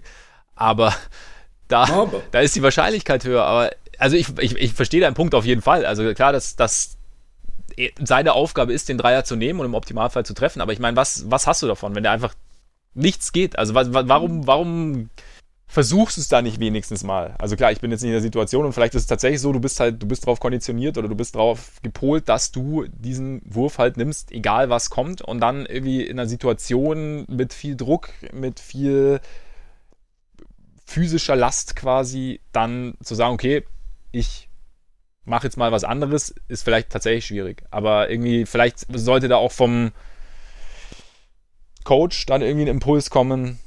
Weiß ich nicht. Aber wie gesagt, das ist jetzt irgendwie aus meiner Perspektive. Ich, ich, ich würde nur für, für meine, aus meiner Perspektive würde ich nur denken, wenn ich, wenn irgendwas nicht funktioniert, dann einfach nur darauf zu hoffen, dass es schon irgendwann gehen wird. Vielleicht gibt es Alternativen, zu sagen, lass uns doch mal probieren, dann doch den offenen Dreier zu vermeiden und dann vielleicht doch irgendwie drei Schritte reinzugehen. Zumal sie einfach, glaube ich, bei Ariza tatsächlich irgendwie so ein Ich bin Plattfreunde sein, gewesen sein könnte. Ja, kann schon sein. Finde ich, halt, find ich halt irgendwie schwierig zu sagen, weil, also grundsätzlich stimme ich dir zwar vollkommen zu, nur die Offense hat halt auch aus dem Grund, dass sie es so gespielt haben, einfach ja. dann die ganze Saison über so gut funktioniert. Und also natürlich, also ich finde auch, dass es halt dass man die, die Midrange als, als Stilmittel irgendwie gebraucht hätte, aber ich hätte es halt nicht von Ariza sehen wollen, sondern ich finde schon, dass es bei dem richtig war, die Würfe zu nehmen. Ich hätte es halt einfach von, von Harden und auch von Gordon vielleicht noch lieber gesehen, aber Ariza hatte halt eigentlich offensiv nur diese Rolle. Keine andere. Ja, aber dann hat er, aber kann ich da nicht, kann ich da nicht, wenn ich merke, es funktioniert nicht, kann ich da nicht mal sagen, okay, ich meine, wir hatten auch schon in den 97 oder 98er Finals haben die Jazz dann auf einmal auf Antoine Carr gesetzt und haben dem auf einmal offiziell, äh, offensiv irgendwie mehr Rolle. Kann ich da nicht mal, kann ich nicht theoretisch versuchen, auch wenn jetzt die Gewohnheit mir nicht zwingend vorschlägt, dass Trevor Ariza jetzt Mr. Ich nehme den Pull-up aus der Mitteldistanz ist, aber kann ich es nicht versuchen? Wenn ich, wenn ich merke, dass das, was normalerweise funktioniert, also ich, wie gesagt, ich verstehe deinen Punkt, dass, sie sind aufgrund der Tatsache, dass sie gespielt haben, wie sie gespielt haben, da hingekommen und es hat funktioniert, aber es ging ja irgendwie nicht. Aber ich finde halt, Game 7 ist nicht der Moment für Experimente. Also das ist das Problem, ja, wenn du das halt die ganze Saison über nicht gemacht hast, dann kannst du doch nicht in der wichtigsten Situation auf einmal, oh, jetzt probiere ich mal was ganz anderes. Naja, aber wenn, wenn genau in der Situation das einfach nicht, wenn ich, wenn ich quasi, ich habe jetzt doch genau eine Chance, dass ich irgendwie, ich sehe, dass mir die Fälle davon schwimmen und ich habe jetzt noch irgendwie eine Chance, die irgendwie zu packen. Und die Chance ist jetzt dann irgendwie zu sagen, okay, ich muss jetzt halt mal irgendwie aus dem Ding ausbrechen. Finde ich fair, ich, ich, ich, kann mir nicht vorstellen, dass dann Trevor Ariza Mitteldistanzwürfe die, die Lösung sein Ich können. weiß es nicht. Ich weiß es nicht. Also natürlich, natürlich haben wir jetzt, haben wir jetzt keinen Beleg dafür. Also es ist natürlich reine Spekulation, aber äh, es sind auch schon wilde, ist, wilde Geschichten passiert, wildere Geschichten passiert in der Weltgeschichte. Ja. Keine Ahnung. Ja, also finde ich schwierig.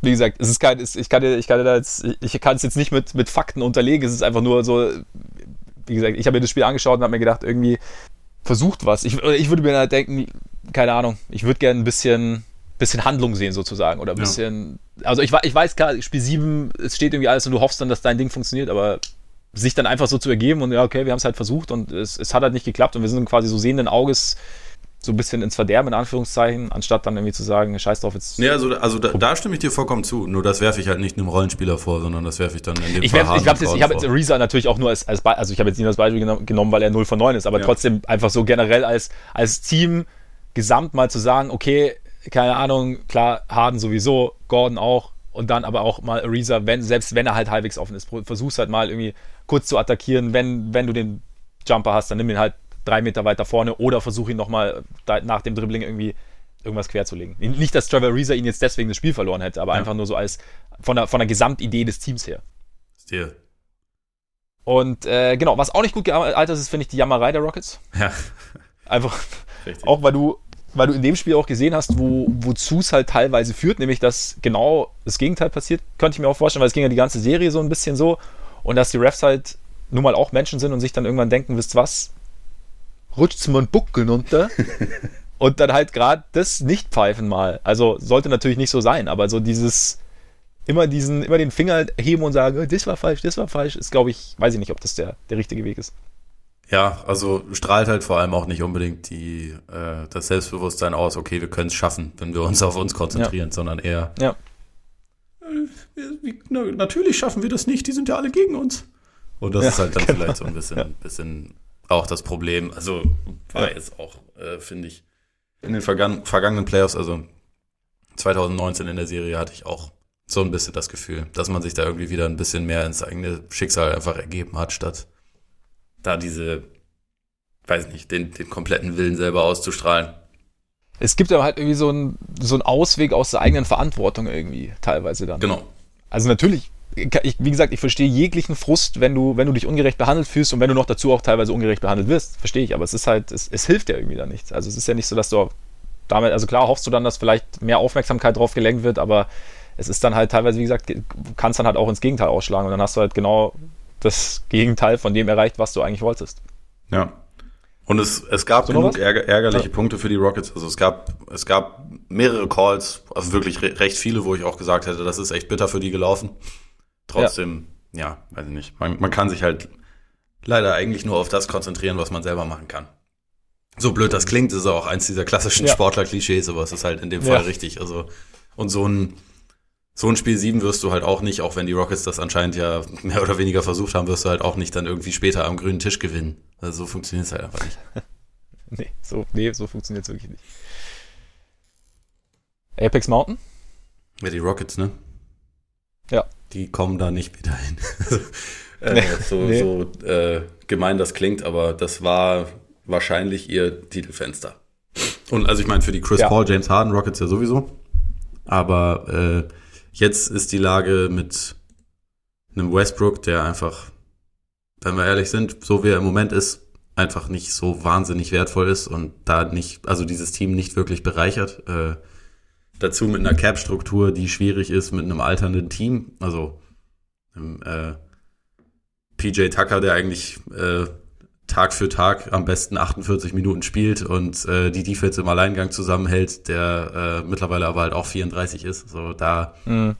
es, es fällt ein bisschen schwer, da in der näheren Zukunft noch großes Steigerungspotenzial, finde ich, zu sehen bei den Rockets und deswegen ist es wahrscheinlich ihre, ihre beste Chance gewesen. Das denke ich tatsächlich auch.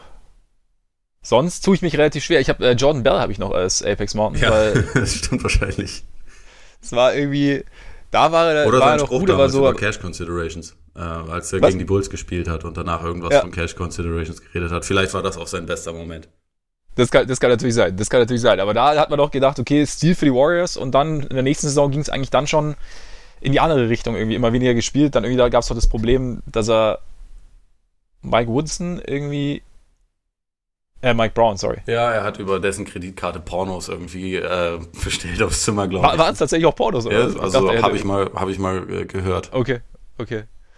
Ja, genau. Und mittlerweile in Minnesota und ähm, es redet jetzt auch keiner mehr über Cash Considerations eigentlich. Das stimmt. So richtig. Im Falle von Jordan Bell. Höre ich da so ein bisschen äh, Genugtuung bei dir raus als, als Buletten-Fan? Findest du jetzt, dass Scarpacks doch alles richtig gemacht haben? Man, man, man nimmt, was man kriegen kann.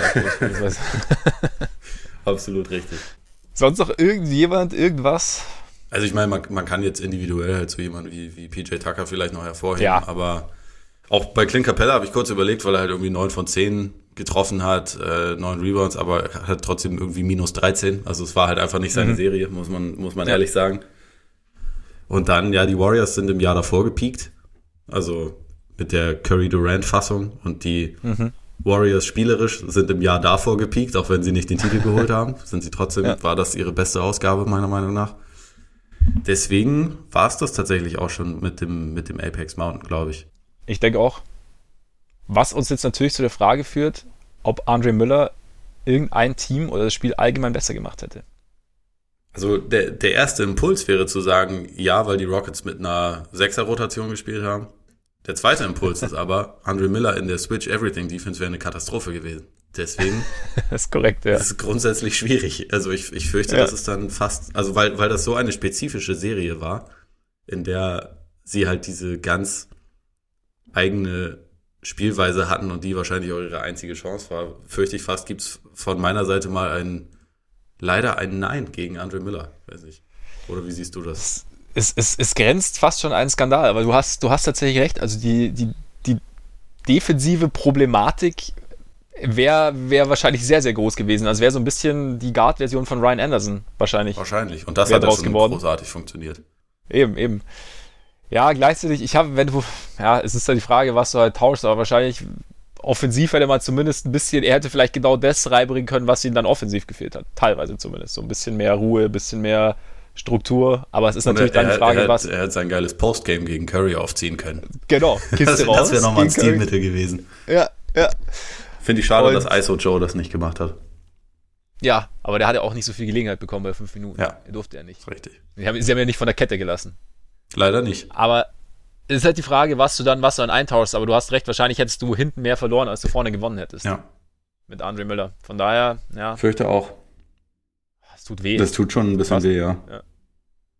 Hätte bei den Warriors irgendwie, hätte man ihm, ihm da ein paar Minuten geben können. Das dann äh, letzt, letztendlich wahrscheinlich schon. Also die anderthalb Minuten, die Quinn Cook gespielt hat, hätte man auch, hätte man auch Andre Miller wahrscheinlich geben können. Das hätte jetzt wahrscheinlich nicht ja. den allergrößten Unterschied gemacht, aber ja.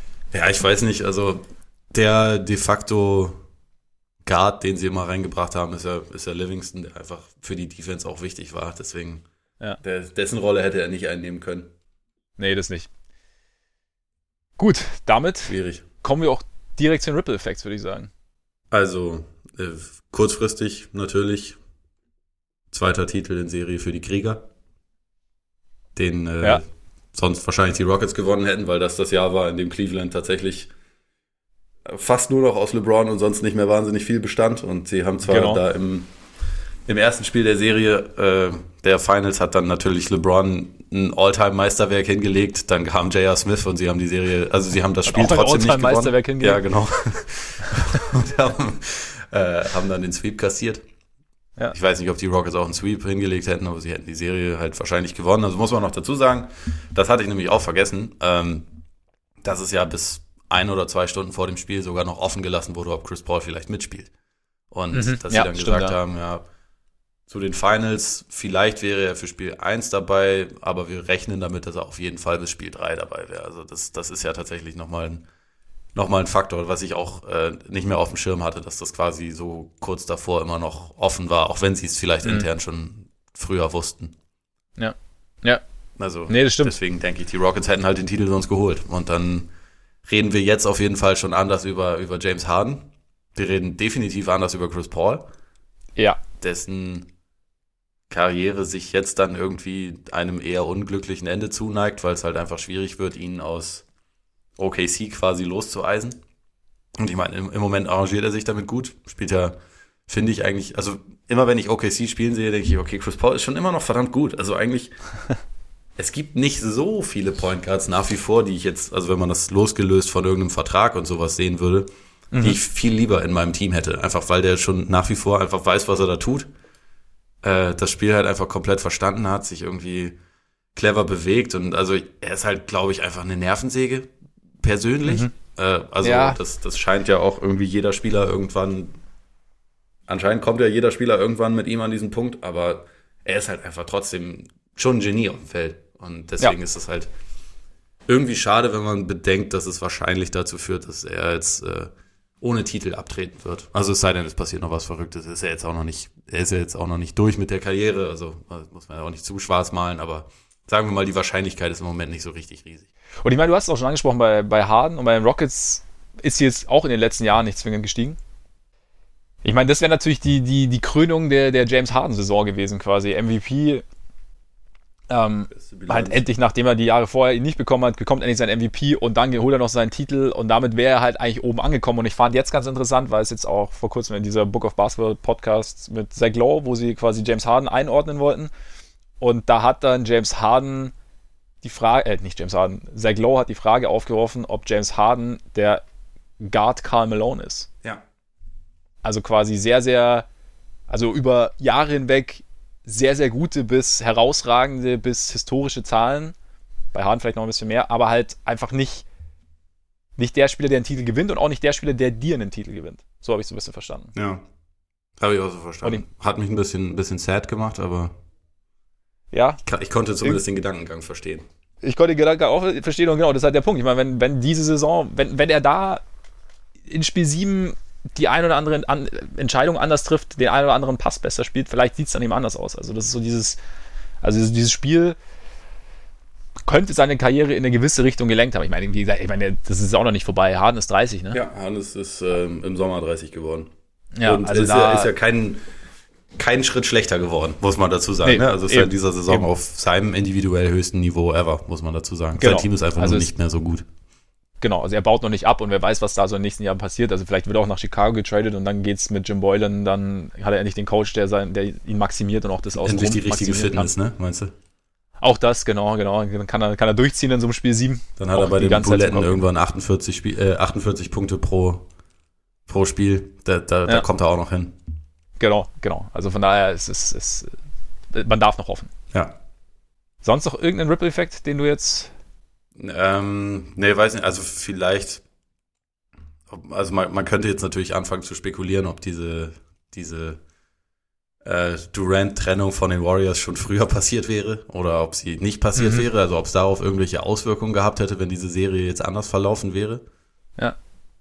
Wobei ich das, ich weiß nicht, Ist ob man das so sagen kann. Es ist, ist, schon, ist Ja. schon sehr spekulativ. Also ich meine, er hat sich ja mit den, mit den kurzen Verträgen immer relativ offen gehalten, aber Ja. ich kann mir eigentlich nicht wirklich vorstellen, dass er schon nach dem zweiten Jahr gegangen wäre, auch wenn es ihnen allen ja offensichtlich im zweiten Jahr schon weniger Spaß zusammen gemacht hat als im Jahr davor. Ja. Also, Ja. das, was ja auch zu merken war, finde ich. Se- Ja, Selbst dieser also- Titel, den sie dann gegen die Cavs geholt haben, das wirkte ja so ein bisschen beiläufig fast. Also es, es war auf, hatte auf jeden Fall nicht diesen Stellenwert, den es im Jahr davor hatte, glaube ich. Also weder für ihn noch für das Team. Nee, äh, eben genau. Und es gibt ja auch so dieses Ding, so dass er halt quasi nach diesem ersten Titel so gemerkt hat, wo er dachte, okay, jetzt ist er an dem Punkt, wo er, an dem er quasi alles hat, aber irgendwie sind ihm die Herzen nicht so zugeflogen und auch für ihn, es war halt immer, es war auch immer noch so ein Sternchen dabei und, und das war doch, war, also ich weiß gar nicht, wer das gesagt hat, irgendwo habe ich es gehört, dass das halt auch irgendwas war, was ihn halt negativ quasi beeinflusst hat in seiner Zeit in Golden State. Ja, das hat sogar Steve Kerr zugegeben. Oder Steve, Steve Kerr, ja, genau. Also der war ja Dabei. mehr oder weniger dabei. kann, man, kann man so ausdrücken. ja, nee, das stimmt, das stimmt. Aber dann können wir eigentlich damit zum Ende kommen, oder? Ich würde auch sagen, ich glaube, dass äh, das war schon ein Spiel, was relativ viel determiniert hat. Finde ich auch. Ja, Freunde, vielen Dank fürs Zuhören. So an Weihnachten, am ersten Weihnachtsfeiertag. Ich, wahrscheinlich ruft jetzt demnächst irgendein feines Essen, was auch immer es bei euch gibt.